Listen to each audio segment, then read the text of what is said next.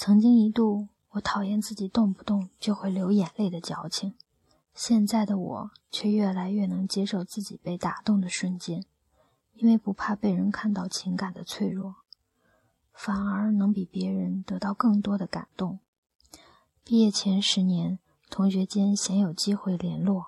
这次聚会之后没多久，大家听说我要去广州出差，一帮同学就热热闹闹跑到了广州聚会。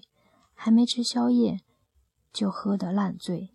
有些人走着走着就不见了，但还有些人走着走着又在路口集合了。